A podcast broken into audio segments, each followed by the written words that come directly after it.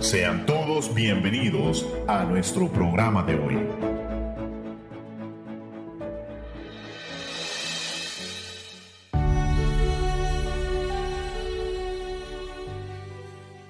Buenos días amigos, estamos de regreso una vez más aquí en su programa Verdades Eternas. Freddy Lozano de aquí, desde las cabinas de Aires Radio. Hoy damos inicio nuestro programa Verdades Eternas. Hoy tenemos un programa maravilloso, un programa muy, muy enriquecedor. Pero antes quiero presentar aquí a dos panelistas. Con nosotros tenemos a Jorge Martínez. Jorge, buenos días. Bienvenido, Jorge.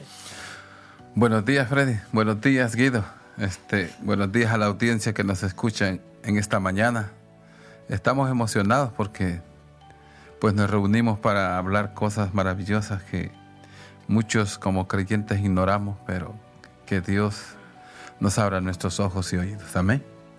Gracias, Jorge. También está con nosotros Guido Lozano. Guido, buenos días, bienvenido. Freddy, buenos días, gracias. Hermano Jorge, buenos días. Es un gusto siempre estar aquí, un privilegio. Y nos complacemos en el Señor siempre, ¿verdad? De estar siempre llevando la defensa de la fe de una manera responsable. Gracias, es un placer siempre compartir el panel con ustedes. Bien, después de haber presentado a estos dos hombres de Dios, eh, queremos recordarle que este, es, este programa Verdades Eternas es del Ministerio de Apologética, el Ministerio Apologética de la Iglesia de Restauración Resida, y hoy es exclusivamente el día de hoy vamos a tratar un tema muy esencial acerca de la apologética. ¿Qué es apologética? Comenzamos nuestro programa del día de hoy con esta pregunta, pero sin antes queremos leer un base, eh, la base bíblica en la cual nos estaremos refiriendo esta mañana en el libro de Hechos, capítulo 17, el verso 2, la palabra de Dios dice, y Pablo, como acostumbraba, fue a ellos y por tres días de reposo discutió con ellos, declarando y exponiendo por medio de las escrituras que era necesario que el Cristo padeciese y resucitase de los muertos, y que Jesús, a quien yo os anuncio, decía él, es el Cristo. Verso 4, y algunos de ellos creyeron y se juntaron con Pablo y con Silas, y de los griegos piadosos, gran número, y mujeres nobles no pocas. Eh, Guido, comenzamos con este verso, pero sin antes, yo le quería preguntar, ¿qué es apologética? Ah, apologética es específicamente significa defensa de la fe o defensa de algo. Es una rama de la teología que busca proporcionar una justificación racional de los reclamos de la verdad de la fe cristiana. Hay gente que pregunta siempre sobre la fe cristiana. Y, para eso hay una, una rama de la teología, que es la apologética, que complementa a las interrogantes acerca de nuestra fe. Y se usa esta, esta, esta ciencia para poder dar defensa de lo que nosotros creemos. Ahora la apologética no solamente se usa en el cristianismo, se usó, eh, los filósofos griegos lo usaron mucho, muchos pensadores a lo largo de la historia lo usaron, mucha, mucha gente lo ha usado. Pero cuando hablamos de apologética cristiana, podemos decir que es por lo tanto principalmente una disciplina teórica, aunque tiene una aplicación práctica. Entonces diríamos que la apologética es una rama de la teología cristiana que busca proporcionar una justificación racional para los reclamos de la verdad de la fe cristiana en este mundo cambiante, en este mundo relativo y diríamos quizás en este mundo confundido, ¿verdad? Así es. Eh, Jorge, ¿y qué no es apologética? Bueno, apologética es todo aquello que entrena al hombre para responder cosas, como un, un entrenamiento verbal donde tú me dices, yo te digo, tú haces esto y tú respondes esto. Eso no es apologética. Y el cristianismo, pues la apologética es, un área de la teología que, que es muy diferente de lo que otros hacen con argumentos. En la apologética es la defensa de la fe, como muy seguido, pero usa la evidencia histórica, la evidencia científica, usa, digamos, el, el avance de la filosofía también, usa el razonamiento lógico, todo esto son, son ingredientes que hacen de la apologética demostrable, una verdad. O sea, no puede, no puede ser un apologista aquel que, que cree una teoría que no está sustentada ni por base científica ni por base razonable. Esa no es apologética, defender algo que no se puede comprobar por la evidencia, la razón, la lógica, la historia y la evidencia científica. Entonces diríamos que aquí el, relativismo queda descartado. Obviamente, porque no tiene lugar en la apologética, porque todo es, eh, eh, se puede comprobar por la historia, se puede comprobar por la, por la lógica, se puede comprobar los, los, quizás los argumentos de la fe para aquellos que demandan razón de esta. Y es interesante porque no solamente se puede comprobar, como relativismo está basada quizás en muchas verdades, por así decirlo. Cada cultura, cada religión o cada, cada hombre tiene sus verdades. Y eso no cabe dentro de la fe cristiana o dentro de la, de la lógica o la, o la razón. No cabe porque la verdad es una sola y la verdad es absoluta, es total. Entonces la apologética sirve específicamente para mostrar a los incrédulos la verdad de la fe cristiana. Nosotros tenemos que estar eh, escudriñando a cada momento la palabra de Dios, tener bases este, bíblicas eficientes, como decía Jorge, tenemos que tener evidencias históricas que han sucedido a través del tiempo para poder, poder demostrar a la gente incrédula con la apologética la verdad, la verdad de la fe cristiana. Jorge, en este, en este nuevo mundo, ¿cómo diríamos? Un mundo cambiante, un mundo relativista, ¿por qué la iglesia ha dejado de producir apologetas? Bueno, ha dejado de producir apologetas porque muchos de ellos ya no están, digamos, basados en la verdad, sino que se han ido a otras fuentes que no son la palabra de Dios. Y eso lo podemos ver. tú puedes ver que el mundo es como un supermercado gigante. Tú entras a un supermercado gigante y en ese supermercado de hoy en día te venden religiones. Pero las religiones este, cada estante tiene símbolos. La simbología, digamos. Tú entras al supermercado y ves, y se venden religiones, y ves al judaísmo. Mm. Pero para encontrar el judaísmo tenés que ir a la carnicería. Porque eso revela, digamos, los sacrificios que se hacían en el antiguo tiempo. Pero si vas al área de congelados, vas a encontrar religiones que ya no se usan. Por ejemplo, lo, lo, de los filósofos griegos, la cultura griega, la mitología griega es una religión que está muerta, está congelada, como los cultos a Baal, a Molot de, de aquellos tiempos antiguos. Pero si tú vas a otro, al área de cereales, vas a encontrar en esa área de cereales el hinduismo. El hinduismo son como cajitas de conflakes con muchas imágenes, ¿va? A las finales van a tener 30 mil, 40 mil dioses. O sea, o sea, pero nosotros vamos viendo que según te vas moviendo, te mueves para la panadería y encuentras al, Islam, al islamismo. Encuentras allí a la, panadería, el Baker, dice, el catolicismo fusionado con el judaísmo, que no dio bola para nada, ¿verdad? Una mala cocción de, todas estas ideas religiosas que lo que buscan es alimentar, pero su alimento va, este, no tiene la verdad el judaísmo. Imagínense que un apologeta del siglo, del primer y segundo siglo, nacen por causa de que el mismo judaísmo ataca el cristianismo, ¿verdad? Los apologetas nacen, por esa necesidad de que los mismos judíos que tienen la Torah este, están persiguiendo a los mismos judíos que usan la Torah para demostrar que el Mesías había venido. Una verdad, una verdad que no, que no quisieron entender.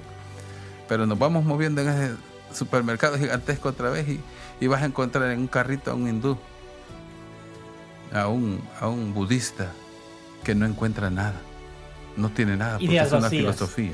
El nirvanismo, ¿verdad? Es una filosofía, no tiene nada.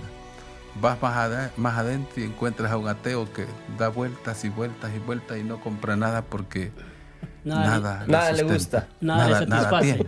Nada, le satisface. Wow, tremenda. Y, entonces, al ver que, estamos viviendo tiempos difíciles, tiempos difíciles y se ha dejado, la iglesia ha dejado de, de, de- de promover apologetas, la iglesia ha dejado de lanzar apologetas. Guido, ¿qué tan buena, qué tan buena puede ser la apologética en la vida del cristiano, dentro de la iglesia, dentro de la sociedad? ¿Qué tan buena es la apologética para la, para la vida nuestra? Este, es interesante, a veces nosotros desasociamos la fe de la razón.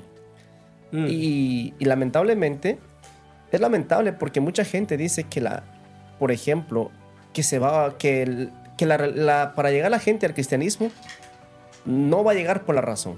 Y tienen sentido, tienen razón. Porque esto es por obra y gracia del Espíritu Santo y de Dios que obra a través de él, ¿verdad?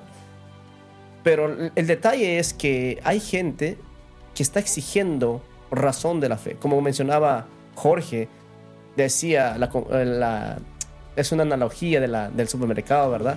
Que, que todo el mundo entraba a comprar lo que, lo que necesitaban o lo que querían, y algunos encontraban lo que querían, y otros ni siquiera podían comprar nada, porque nada les gustaba, nada les satisfacía.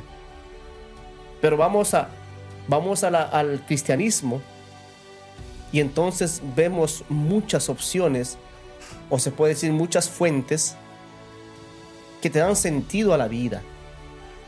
Por eso la apologética en la práctica debería ser una parte integral de los cursos y libros sobre evangelismo. ¿Qué tan buena o qué importante es la apologética? Mucha gente desprecia, Freddy, la, la apologética como una disciplina teórica. Pero nadie viene a Cristo a través de argumentos, dicen. ¿Qué te dirá la gente?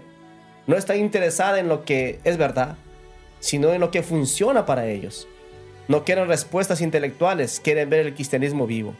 Lo que decía, la gente está buscando testimonios y, es, y esto de la fe se basa en testimonios, definitivamente.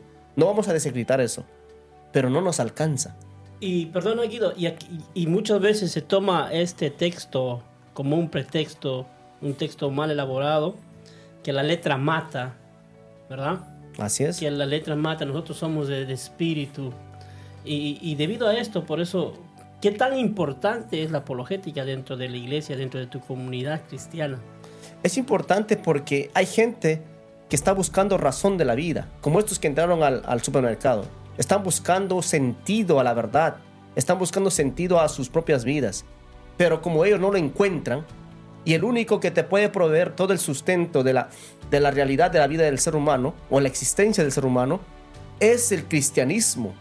Él te puede dar las bases fundamentales para poder amar al prójimo sin condición, por ejemplo. El cristianismo te puede dar sustento básico que tú fuiste creado a través, a través de un Dios amoroso. Y que, ¿sabe qué es lo más interesante? En todas las religiones nos encontramos que el hombre está buscando a Dios. En todas las religiones del mundo. Pero en el cristianismo es Dios quien busca al hombre. Por eso, en esa búsqueda que Dios busca al hombre, a veces hay preguntas que la gente no puede responder. Bueno, porque muchos se expresan con una actitud quizás este, muy corta de vista y una y errónea, la verdad.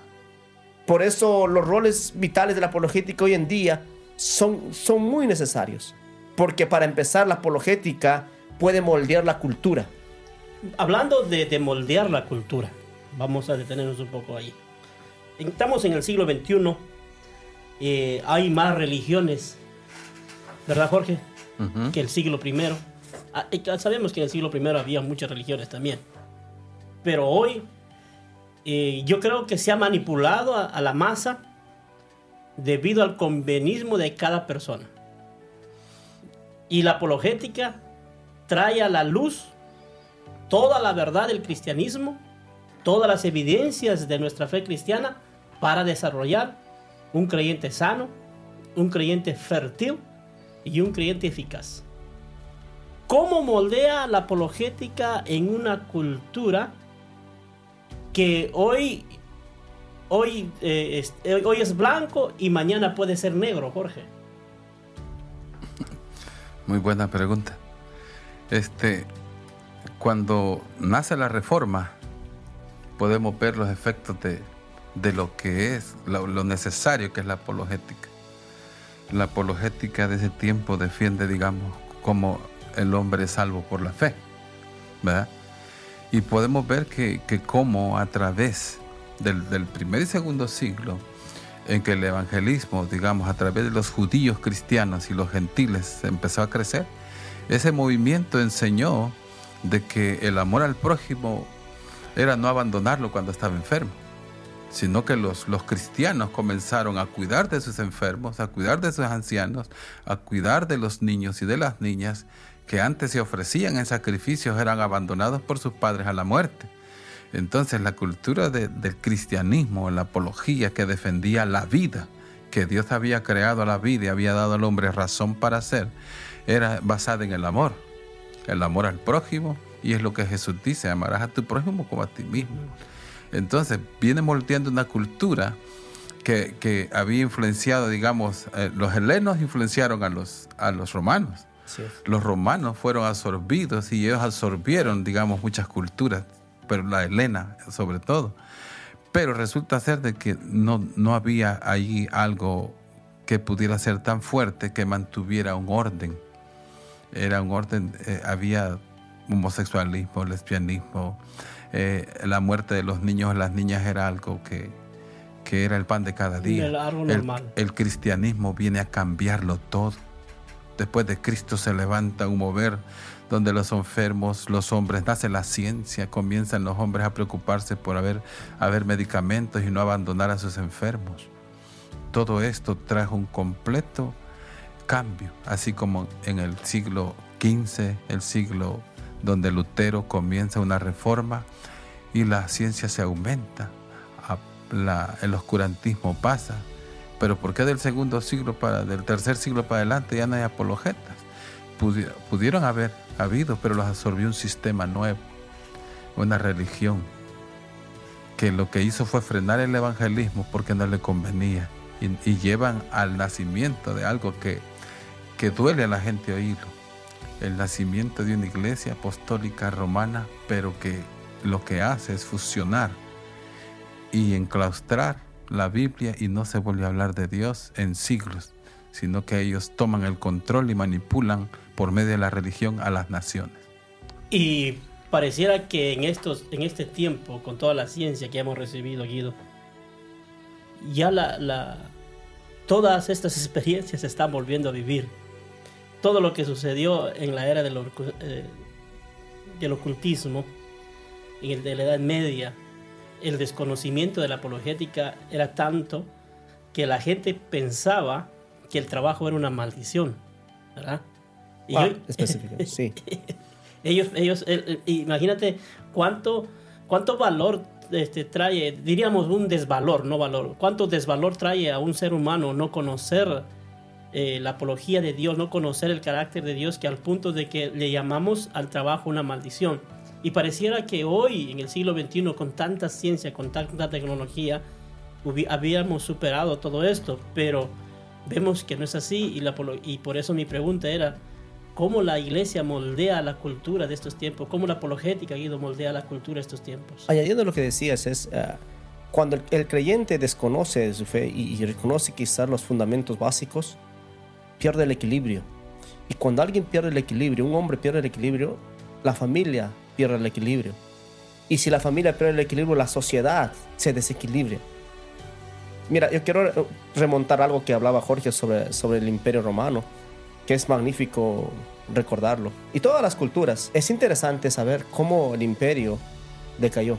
Está interesante y creo yo, Guido, los cristianos deben ver más allá de su contacto evangelístico inmediato para poder comprender una visión más amplia del pensamiento y de la cultura occidental. Ah, en general, la cultura occidental es profundamente postcristiana y es el producto de la ilustración que introdujo en la cultura europea la levadura del secularismo que hasta ahora ha impregnado a toda la sociedad occidental.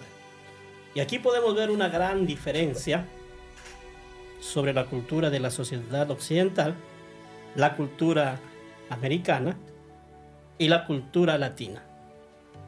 Ahora, Guido, ¿cómo, cómo un, un apologeta puede moldear la cultura en este tiempo del neoliberalismo, en este tiempo que estamos viviendo, donde cada uno le reza a su propio Dios? Bueno, e- este, esto es muy, muy, muy poderoso porque siempre, siempre la historia te enseña cosas y, y si vol- volvemos al imperio romano, greco-romano, el imperio greco-romano se había dedicado a acumular religiones, a adaptar todas las religiones del mundo. Ellos no impedían a la adoración a su Dios, a, a todas las tierras que conquistaban. Y en ese cúmulo de, de quizás de, de religiones, lo que hace es que encontramos una, una sociedad insatisfecha. Encontramos una sociedad que no tiene respuesta a las grandes preguntas que ellos, que ellos se hacían. Es más, en, en Roma habían dioses de todo gusto, todo color y todo sabor. Pero ninguno de estos podía cumplir, podía cumplir las necesidades más básicas del creyente, o bu- bueno, perdón, del, ser del humano. ser humano. Entonces, ¿por qué Roma pierde o se derrumba como, como imperio? ¿Por, por qué? Porque no había una religión, no había una creencia, no había un Dios que le podía dar forma a una cultura. Era un tiempo que duró, pero ese tiempo se terminó y colapsó. ¿Por qué colapsó? Porque todos estos dioses no tenían la capacidad de poder dar, por ejemplo, una de las cosas más importantes en la vida. Es esperanza. Y la esperanza más grande, o la quizás que ellos tenían, no podían responder ninguna religión, ningún Dios. Y cuando hablábamos de la vida, no tenían esperanza. Cuando hablábamos de la muerte, peor. Se desvanecía el imperio. Pero mira qué interesante es. Para entonces la fe cristiana estaba en un crecimiento, en un desarrollo, y llega al imperio y toma posesión de esos corazones necesitados. Toma posesión de esas personas que, que vivían en la desesperanza. ¿Sabes qué es interesante? Si puedo compartir esto de la... El Coliseo romano, ¿por qué se creó el Coliseo romano? Porque el, el emperador no podía satisfacer a su pueblo. Y crea un, un Coliseo romano principalmente para divertir a la gente con todas esas peleas de los gladiadores y todas esas cosas que hacían ahí dentro del Coliseo. Para entretener porque la gente no le hallaba sentido a la vida. Y la única forma de poderle distraer de esta incomprensión de la existencia que hace el emperador, crea una diversión. Miramos esto, pero vemos cómo ellos en el año 300, a partir del año 300 con Constantino, 327 aproximadamente, el, el- el imperio romano toma como religión, por así decirlo, ah, del imperio al cristianismo. Pero ¿por qué lo hace? Más allá que las personas me pueden argumentar que eso fue, fue algo negativo para la iglesia, pueden decir muchas cosas, yo, yo lo entiendo.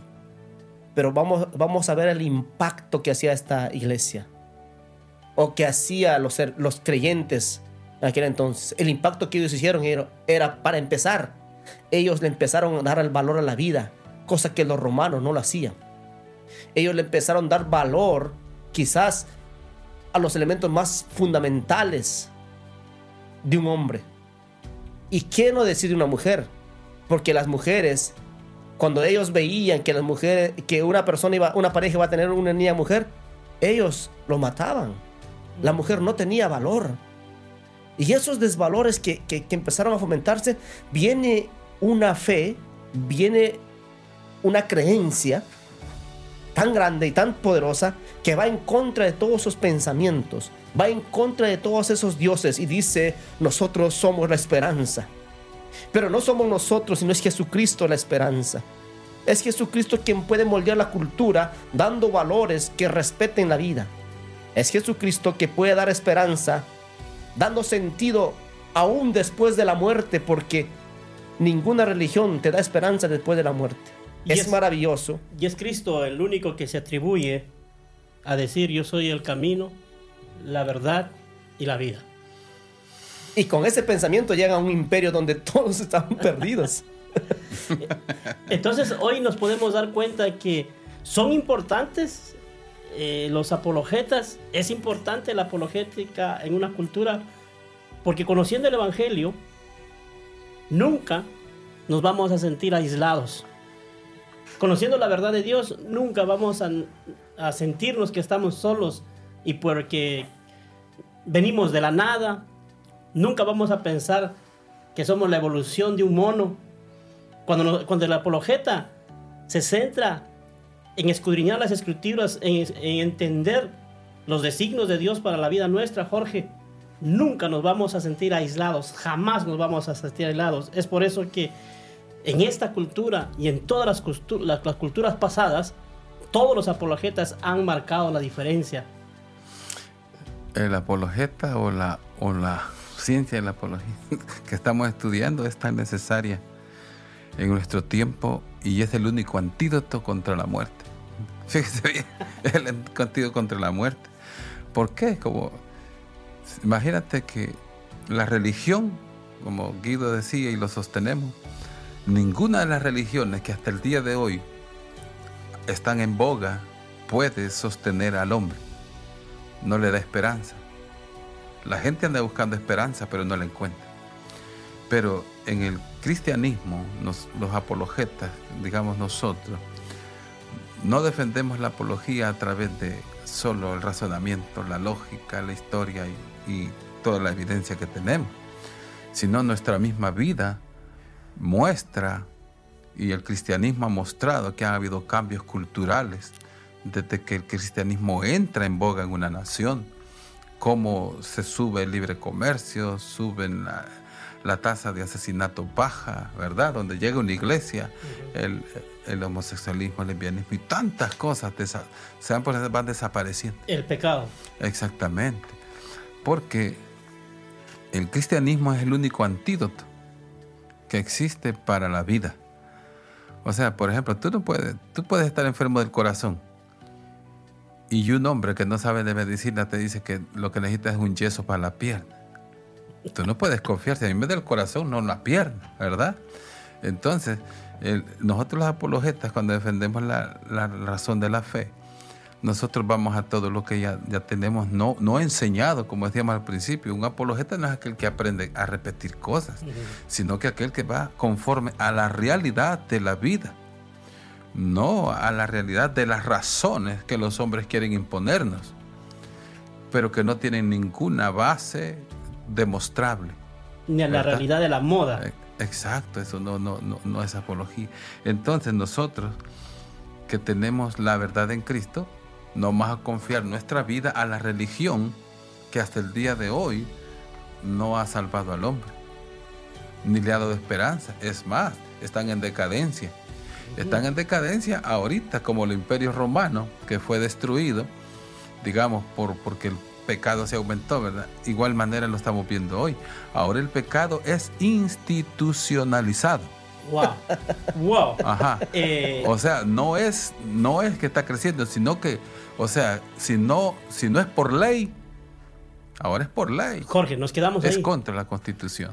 Este programa va a seguir. Ya se nos acabó el tiempo, Guido.